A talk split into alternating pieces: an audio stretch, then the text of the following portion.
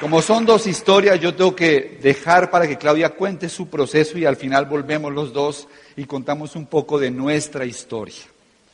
¿De acuerdo? Había lo que sí no me había soñado, la verdad. Ni en mis mejores sueños me imaginé un día que yo iba a estar con Claudia Santos, se lo estoy confesar. No me lo soñé jamás. Yo sí la veía en la tarima yo decía, qué mujer tan linda, tan inteligente, qué diamante. Yo iba a hacer seminarios a Bucaramanga, miles de personas, y yo decía, tremenda líder. Nunca me lo soñé. Mi mamá me decía, pues claro, yo ya tenía bastantes tiempo haciendo el negocio y ya tenía como 35, 36 años y no me había casado. Mi mamá me decía, es que usted se volvió demasiado exigente. Usted se quiere casar con una diamante y eso no es así. Apenas califiqué diamante, Claudia viene a vivir a Bogotá. ¿Y qué creen?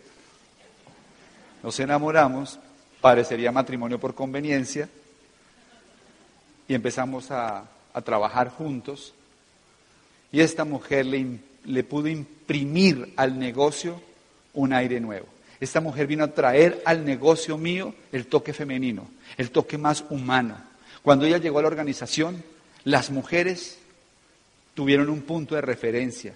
Cuando ella llegó al negocio, pudimos empezar a trabajar y calificamos diamante ejecutivo y ahora estamos terminando diamante ejecutivo fundador y calificamos diamante fundador en el otro negocio. Realmente les digo, las mujeres cuando escuchan a Claudia se inspiran porque ella tiene un mensaje. Y creo que la cualidad más importante que ella tiene es que esta mujer nunca, nunca le ha quedado nada grande que se ha propuesto.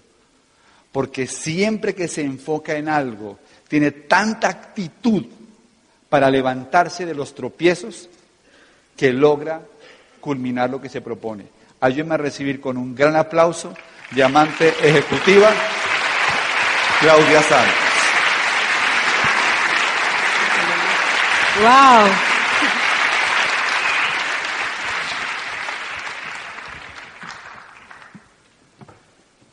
Cuando quieres conocer la vida de alguien, cuando quieres entender algo, tienes que empezar a imaginar cómo piensa y cómo siente. Toda tu vida has construido todo lo que tú eres. Todo lo que yo he vivido ha construido el ser humano que hoy está acá enfrente de ustedes.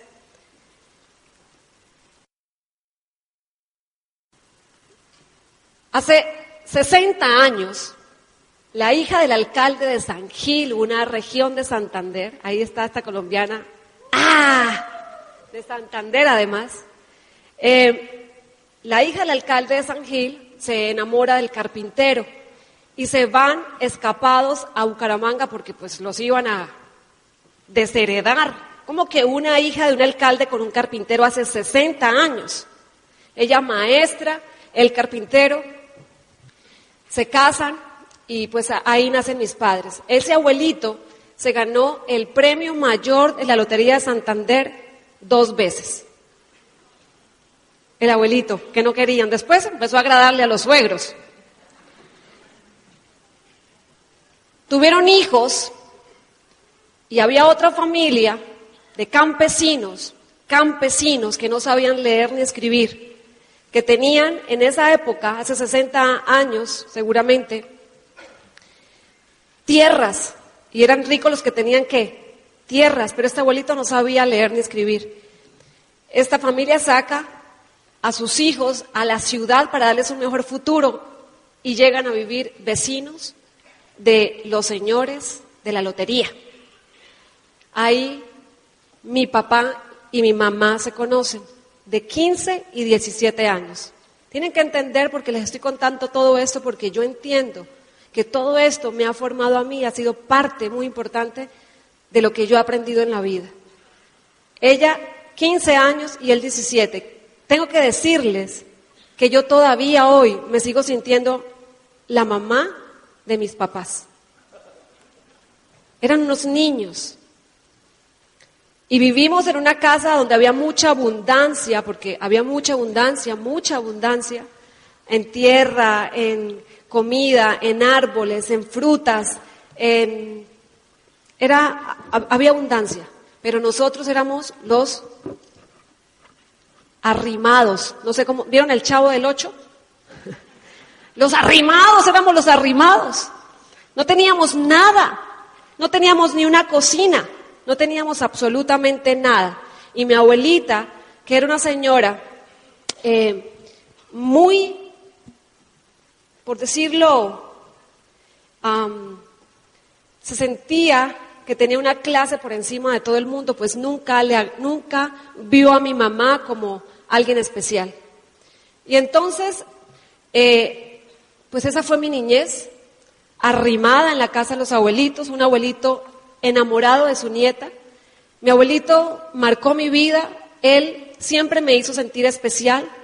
Mi mamá me dio un gran regalo en la vida y fue heredarme una gran espiritualidad. Ella siempre me dijo que yo era una niña especial, y a veces te dicen tantas cosas, tantas veces que te lo crees, ¿verdad? Y yo siempre me sentí una persona especial. A veces, ¿qué es lo que le decimos a nuestros hijos, verdad? Ella me decía, mi amor, tú naciste con una estrella y tú eres una niña muy especial. Cosa que yo todavía hoy repito cada día a mis hijos, porque sé que eso fue importante en mi vida. Y ella me heredó una gran espiritualidad. Ella es una mujer muy espiritual. Y pues ahí crecí, 13 años, iba por una calle, 13 añitos, una niña, mi papá, un hombre guapísimo. Toda niña está enamorada de su padre, ¿verdad? Él era mi héroe, era el hombre que me protegía. Yo cuando estaba con él, él era grande, era musculoso, era bello. Mi papá era un hombre atlético, divertido, siempre estaba haciendo bromas, era, eh, era, le gustaba la poesía, siempre estaba declamando y sumamente inteligente, una mente brillante la de mi padre, súper brillante. Y íbamos por una calle, yo iba por una callecita con mi héroe y mi héroe a los 13 años me dice, Callita, le tengo que decir algo, era octubre. Tengo que decirte que esta Navidad no te puedo comprar ropa, porque los abuelitos campesinos le habían regalado una tierra a mis padres para que ellos por fin tuvieran su propia casa. Pero tener una casa para mis papás implicaba cambiar carne por huevo, porque ellos tuvieron que poner ladrillo a ladrillo para hacer su propia casa con un gran esfuerzo. Y entonces yo iba bajando por esa calle y digo yo, gran problema que tengo, porque si no hay ropa para mí, no hay ropa para mis hermanos. Era gran problema que tengo. El problema no era mi ropa, el problema era que yo amaba a mis hermanos. ¿Cómo eran mis hermanos? Mi hermano mayor, dos años mayor que yo, un niño que era tartamudo y que tartamudeó toda su niñez y que yo lo veía y sentía mucho dolor porque yo sabía que él sufría. Cuando él tenía que decir algo, yo podía sentir cómo él sufría. Y desde niña siempre tuve una gran sensibilidad de entender las cosas y de verla a mi alrededor y tener la sensibilidad por lo que estaba pasando. Yo me daba cuenta que mi hermano tenía una dificultad para aprender también. Yo llegaba a la casa siempre muy feliz a mostrar mis excelentísimas notas, cinco, cinco, cinco, siempre. Y mi papá muy orgulloso le decía a mi hermano, mira, ella sí saca cinco. Y empecé a darme cuenta que eso no era algo bueno. Hubo un año en mi vida, cuando hice quinto primaria, que yo llegaba a los exámenes, sabía las respuestas y no respondía o respondía a otras cosas para perderlas, para llegar a mi casa y mostrarle a mi hermanito que yo había perdido la previa. Eso era maravilloso. ¿Y sabes una cosa? Mi hermanita era ocho años menor que yo. Y mi mamá tenía que trabajar. Y yo la veía que trabajaba todos los días para el fin de semana, pues estar con nosotros. Así que yo la cuidaba, yo la bañaba, yo la atendía, yo era la mamá también, no solamente de mi mamá, sino de mi hermanita. Era como una viejita de 40 años metida en un cuerpecito de una niña de 13 años. Y entonces, 13 años, mi padre me dice eso. Y digo yo, octubre, noviembre y diciembre, tengo tres meses para resolverlo. y empecé a trabajar a los 13 años. Desde los 13 años tengo que decirte que no sé lo que es que alguien me volviera a comprar un par de zapatos. Bueno, Carlos Eduardo sí. Pero era porque quiere. No necesito que lo haga. Qué maravilloso, ¿verdad? No necesito que lo haga. Me encanta que lo haga, pero no necesito que lo haga. Aprendí a no necesitar, porque la vida me formó para eso, para hacerme fuertecita. Por eso es que a veces decimos, pero ¿por qué? No por qué, sino para qué te pasa cada cosa que te sucede. Y entonces, en esa Navidad, compré la ropa para mi hermana, recuerdo los zapatos apaches azules que pude comprar para mi hermanita, que tenía 13 menos, 5, menos 8, 5 añitos, ¿verdad? Cinco añitos puedo recordar la gran felicidad que yo sentí de poder comprar la ropa para ella, para mi hermano y también algunos regalos para mis papás. Tenía 13 años. A los 15 años me gradué del colegio y entendí que mis papás no podían pagarme la universidad. ¿Se acuerdan el abuelito este maravilloso? Ese abuelito me dijo, tranquila, callita. Tú eres mi nieta favorita, pero no se lo digas a nadie. Así que yo voy a pagar la universidad tuya. Pero la mía solamente y la de mi hermano, era muy duro aquello. Entonces yo dije, ok. Entonces yo estudiaba y estudiaba y me esforzaba por sacar las mejores notas. Me becaron, pero yo no le decía nada al abuelito. ¿Sabes por qué? porque necesitaba el dinero para ayudar a quién?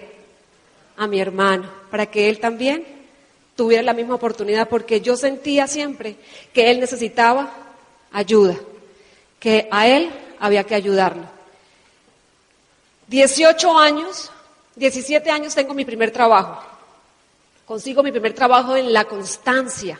El gerente de esa compañía se llama se llamaba para aquella época Miguel Francisco Arismendi que es el gerente hoy de Ambo y Colombia. 17 años tenía cuando empecé y tuve mi primer trabajo. A los ¿Ustedes se han dado cuenta que hice todo como muy rápido? A los 18 años me casé. 18 años me casé. Cuando me casé a los 18 años, yo creo que yo no me sentía una niña de 18 años. ¿Cuántos aquí tienen 18 años? Déjenme ver sus manos. A ver, ¿dónde están? ¿Tú? ¿Cuántos años tienes? 18. También 18, A los 18 años me casé. Me casé y pues obviamente con toda la ilusión y con eso anclado en mi vida lo importante que es una familia. ¿Para cuántos es importante la familia acá? Para mí era lo más importante. Para mí lo más importante, quiero que sepan, Quiero que sepan que para Claudia Santos lo más importante es la familia. Eso es lo más importante. Para mí no hay nada más importante. Para mí no hay nada que sea más importante que la familia. Nada. Y entonces me caso a los 18 años y a los 22 años tenía una familia. A los 22 años tenía tres hijos. Creo que hago todo muy rápido, ¿verdad? Muy rápido. ¿Cuántos aquí de 22 años? Porque es que tú ves a Joyce y yo la veía hoy, yo qué chiquita, a los 22 años y ella estaba dando la vuelta al mundo. Yo a los 22 años estaba cambiando pañales, teteros y dándole comida a tres chiquillos. Me metía a la ducha con los tres porque tenía que hacerlo todo práctico. Ponía en un plato la comida a los tres y le daba en el mismo plato a los tres. Salía a comprar pañales y compraba pañales en tres etapas diferentes. Compraba NAN 1, NAN 2, no sé si aquí existen esas leches, pero eran tres bebecitos. A los 22 años me había hecho muy responsable, sumamente responsable. Ese primer trabajo lo tuve solamente por un año y nunca más quise tener un trabajo. Quise ser independiente y empecé negocios de joyas. Así que a los 22 años tenía tres hijos, sabía lo que era estar quebrada financieramente, sabía lo que era tener mi corazón completamente roto como mujer, destruido en 25 mil millones de pedacitos. Pero acuérdense que la familia para mí era muy importante. Así que yo he hecho un pacto con Dios y con el padre de mis hijos. Y yo le había dicho a él que aún cuando yo no tenía por qué vivir con él, yo iba a permanecer en ese hogar por mis hijos durante la etapa de la vida de ellos que ellos lo necesitaran. Yo había leído y entendía que los niños hasta los siete años necesitan tener todos los valores más importantes en su vida inculcados en esa primera etapa. ¿Alguien escuchó eso también? Pues yo lo escuché, yo dije, pues yo no me quiero equivocar porque para mí los hijos son muy importantes. Así que a la de los 22 años, sintiéndome así, me hablan de este negocio. Yo no quería absolutamente nada de este negocio, porque yo no quería hacer ningún negocio con el padre de mis hijos. Pero luego un día conozco a Pedrito Hernández, y lo menciono porque es alguien que siempre llevo y llevaré en mi corazón. Y Pedro me habla acerca de que tengo que ir a una convención y que tengo que ir a una convención y Claudia a la convención y Claudia a la convención. Y yo le decía, sí, me caía increíblemente bien Pedro. Yo decía, es maravilloso Pedrito, es una persona extraordinaria. Pero yo no iba a ir a una convención, yo no tenía en mis planes hacer este negocio, no era parte de mi proyecto de vida. Yo vendía joyas preciosas con diamantes y esmeraldas. Mi abuelo me había enseñado el, negocio de las joyas. Yo me ponía mis, para conocer los diamantes. Así que yo decía, no, pero ¿quién va a cambiar una joya de diamantes y piedras preciosas por una caja de jabón y un desodorante?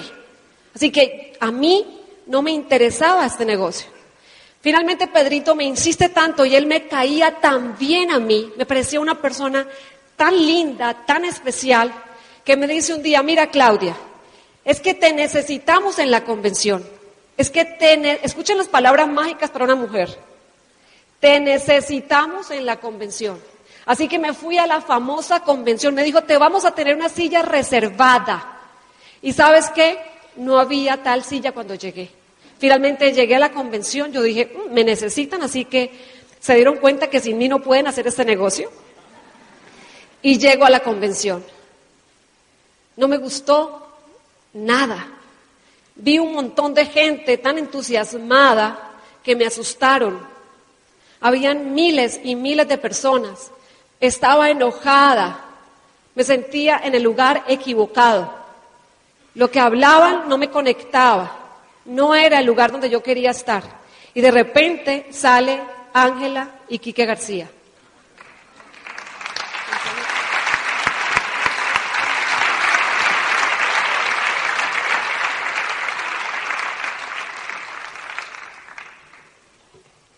Y Ángela empieza a hablar de lo que a mí sí me interesaba. Y le doy gracias a Dios por poner personas en la tarima tan diferentes siempre, porque pueden conectar con cada quien, con cada diferente forma de, de ver y ver la vida, ¿verdad? Pero Ángela ahí, yo a los 22 años, no estaba de rumba, no quería viajar el mundo, tenía tres hijos. Y estaba quebrada financieramente y además tenía miedo. Porque si a mí algo me pasaba, no había nadie que pudiera resolver el tema de mis hijos. Yo decía, si a mí me pasa algo, mis hijos no pueden ni siquiera vivir de la caridad de la familia. Y no quiero que mis hijos tengan necesidades. Yo me sentía responsable de esos niños. Y por eso, cuando llegué a esa convención, trabajaba 14, 15 horas para darles a mis hijos todas las cosas que a mí no me podían dar, no me pudieron dar de niña. Yo crecí con mucha mamá, con mucho papá, pero sin plata. Y yo creía que lo hacía bien si le daba a mis hijos las cosas que yo no tuve.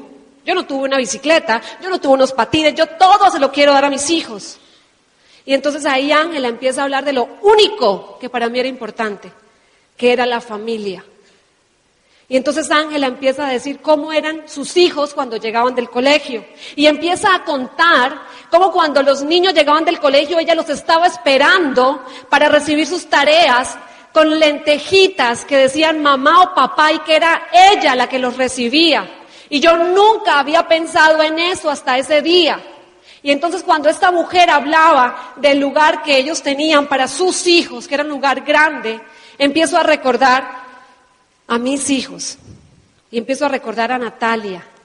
Natalia, para ese momento, tenía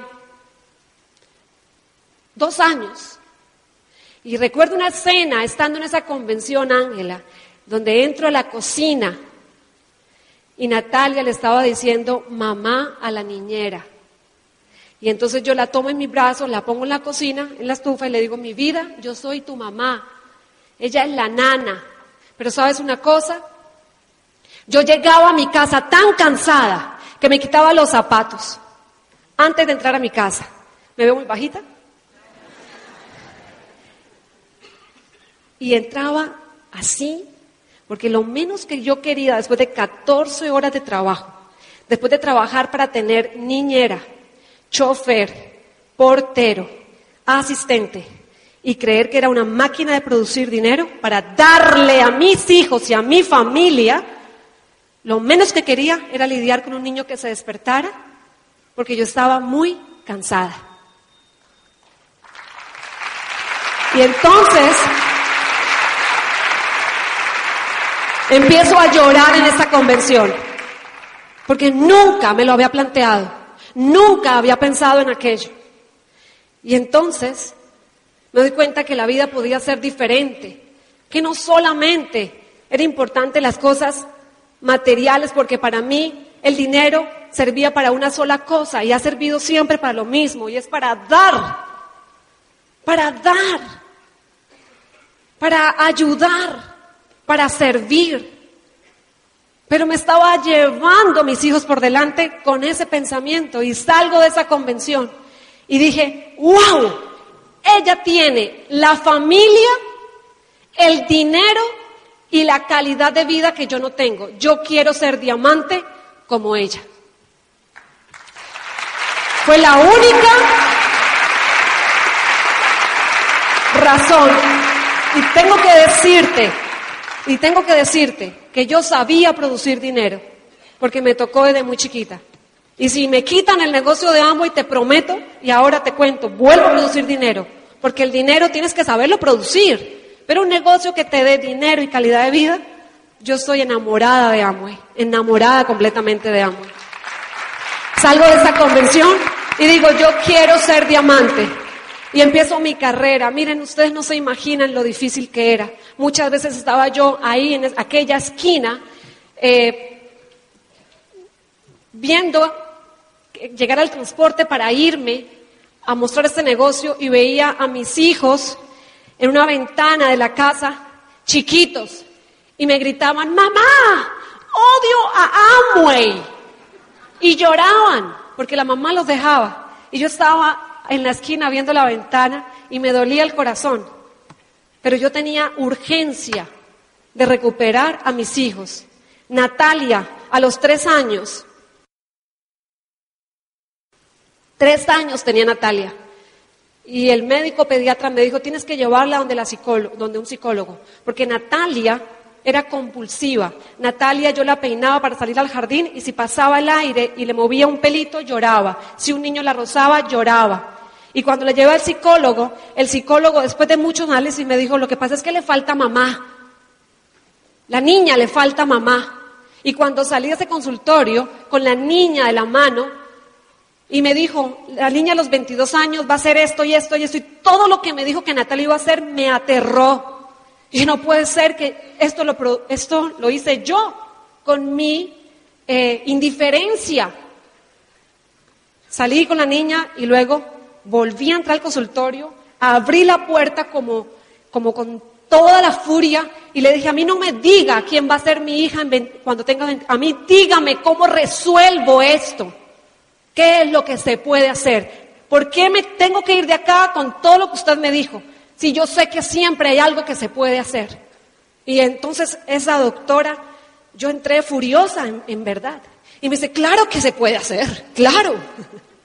Y me dio como cinco cosas que yo tenía que hacer para que esa niña se sintiera amada. Y entonces mi próxima conquista era que Natalia se sintiera amada. Hoy esa niña tiene 17 años y todos los días me dice, mamá te amo, eres la mejor mamá del mundo. Ella sabe que tiene su mejor amiga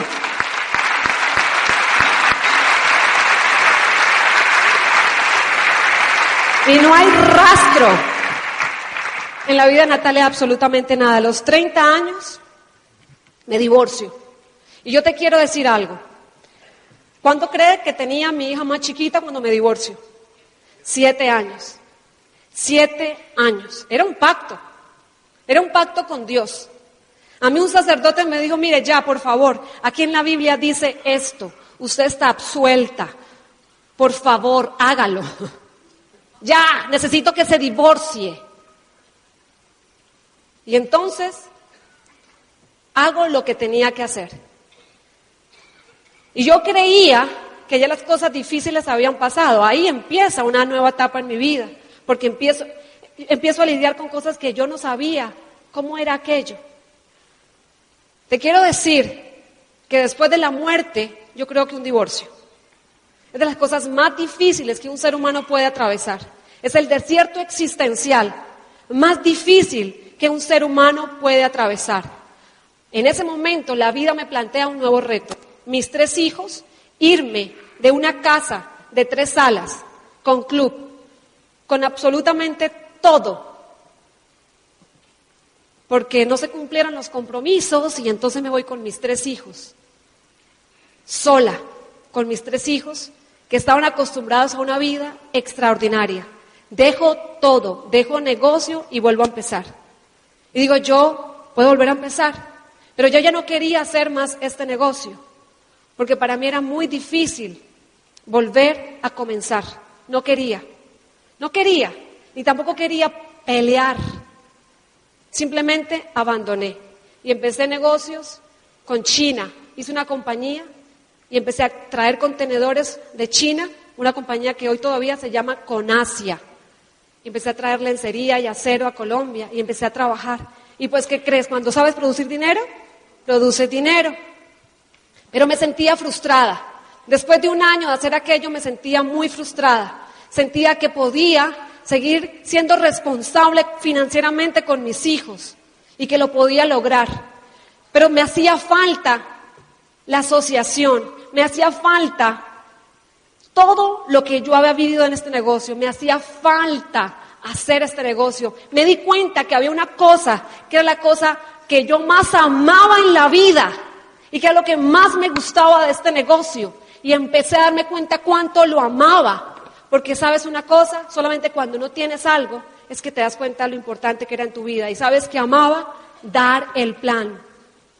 Me hacía falta dar el plan. Y entonces le dije a mi upline, yo necesito volver a comenzar este negocio porque necesito volver a comenzar, me hace falta este negocio. Y vuelvo a comenzar. Cojo mis tres hijos un día, los pongo en mi camioneta, les digo, para comenzar algo nuevo necesitamos renovarnos y nos vamos para Bogotá. Llegamos a Bogotá, ocho horas manejando con mis tres hijos atrás. Tienes que estar bien loco, ¿verdad?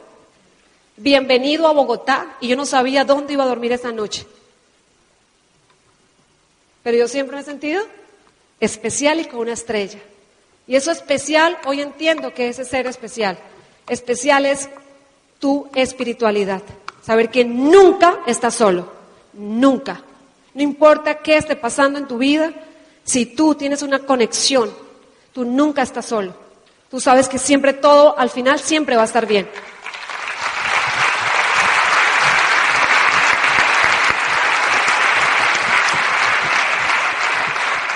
Llego con mis tres hijos a Bogotá, dejo la compañía, esta con Asia en manos de mi socio. Y dijo, no, no voy a hacer más esto, quiero volver a hacer este negocio. Vendo todo en Bucaramanga, se roban mi dinero. De repente me veo en esta situación, en una casa, con mis hijos, con una mesa rimas, o sea, una mesa blanca de las más baratas que venden en cualquier lado con colchones en el piso. O sea, tienen que entender que ni mis hijos ni yo ya estaba acostumbrada a esto. Volviendo a comenzar. Y mi meta era calificar diamante, nuevamente. Y entonces empezó mi carrera y Carlos Eduardo, pues éramos amigos. Un día llegó a la casa a entregarme algunas cosas que estábamos en de proyectos y me dice, Claudia, ¿y pero ¿y estos muebles? ¿Y qué pasa con las camas? Y porque le estaba mostrando, pues donde yo vivía éramos muy buenos amigos, siempre fuimos muy buenos amigos.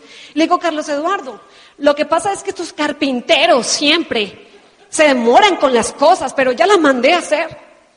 Cuando califiqué platino, bueno, no había mandado a hacer absolutamente nada. Lo que pasa es que no tienes que andar contando a nadie lo que te pasa en tu vida. Cuando califiqué platino, nuevamente volví a comprar muebles.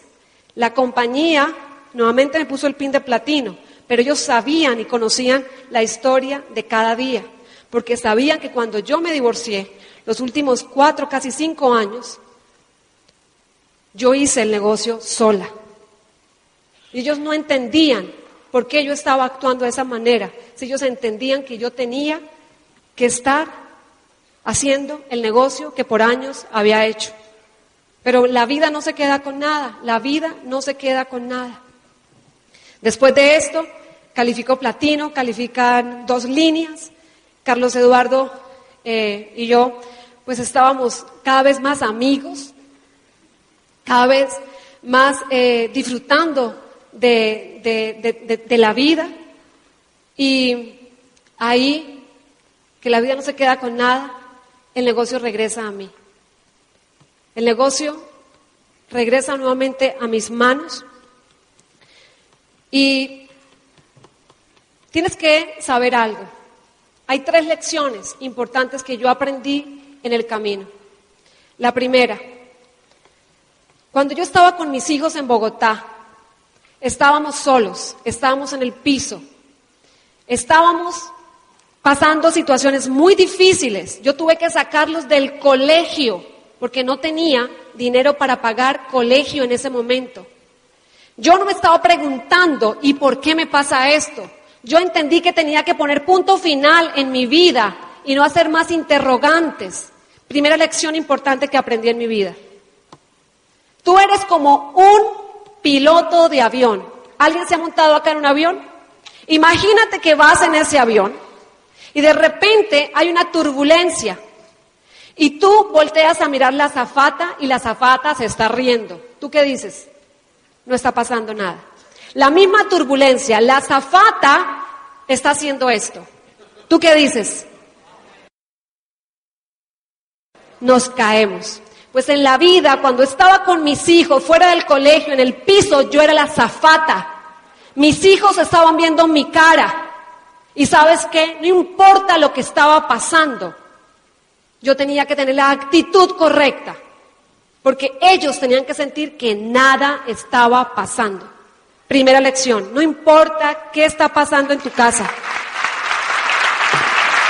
Tu familia te está mirando. Tus hijos te están viendo. Lo mejor que le puedes dar de herencia para toda su vida a tu familia es tu actitud, una actitud de campeón. La segunda lección, que no se te note, que nunca se te note. Mi mamá me llamaba a la casa, Callita, ¿cómo estás? Mami, increíblemente bien. ¿Y los niños por qué no están estudiando? Mami, porque es que no les he conseguido cupo en el colegio, en ningún colegio. Carlos Eduardo llegó a la casa y ¿por qué? No, porque los carpinteros, que no se te note, no importa qué esté pasando en tu vida, que no se te note, porque alguna vez alguien resolvió un problema en tu vida, alguien lo hizo, no, así que no se te note. Yo digo, y es cierto, que si comiste arroz con huevo, no importa, lo importante es que no se te note.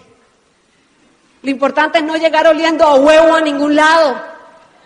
Lo importante es que no se te note. Y la última lección que aprendí y que hizo que esto fuera grande en mi vida, actuar como si ya lo tuvieras. Actúa como que ya lo tienes. El que tiene fe en el futuro, tiene fuerza en el presente. Y tú puedes ver tu vida y verla ¿Y sabes qué? Pintarla como tú quieres. Pintarla como tú quieres. No importa qué, pero tú pintas tu vida como tú quieres. Porque la diferencia, la diferencia está en cómo tú abordas cada situación que tienes en tu vida. Yo quiero que se pongan de pie y pongan las luces todas las mujeres que están luchando y lidiando con sacar una familia adelante solas. Pónganse de pie. Vamos a darles un fuerte aplauso. Pónganse de pie.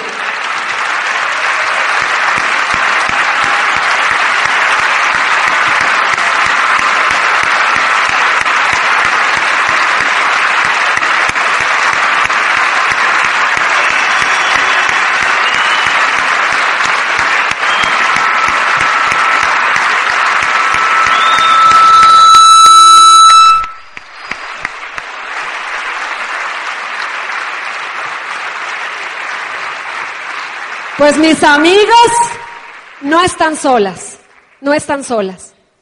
Vamos a ver las fotos ahora sí rápidamente y vamos a contarles un poco acerca de... Por acá hay unas fotos. Este es nuestro matrimonio, ahí están nuestros hijos ya grandes. Aquí está Cami, la que está aquí vestida de blanco, es la hija de Carlos Eduardo y aquí están mis tres hijos. Ahí, Claudia, se estaba reconstruyendo y su vida le daba una nueva oportunidad para volver a construir lo que para ella era tan importante. ¿Qué es lo más importante para Claudia? La familia, una familia que hemos pintado a colores Carlos Eduardo y yo, que hemos construido Carlos Eduardo y yo. Ven, amor. Esto es Amway para mí. Amway es poder que a través de cada libro que tú te lees, que cada audio que tú escuchas, empiezas a construir el ser humano, el mejor ser humano que tú puedes ser, porque para mí la verdadera espiritualidad es el desarrollo personal. Es cuanto tú puedes ser la mejor versión de ti mismo. Y esa es la verdadera espiritualidad.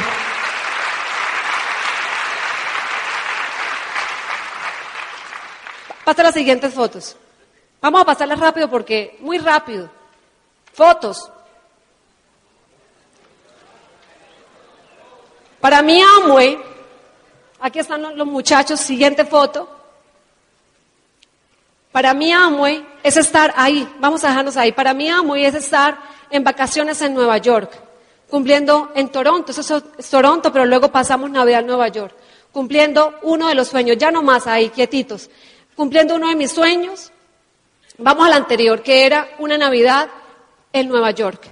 Para mí Amway es que estos niños, este que lloraba y gritaba que es Omar y me decía, odio a Amway, en el último día de las vacaciones en Nueva York, me dice, Claudia, mami, quiero que sepas que eres mi héroe. Quiero que sepas, mamita, que quiero darle a mis hijos el estilo de vida que ustedes nos han dado a nosotros. Los hijos de los abogados quieren ser abogados como sus papás.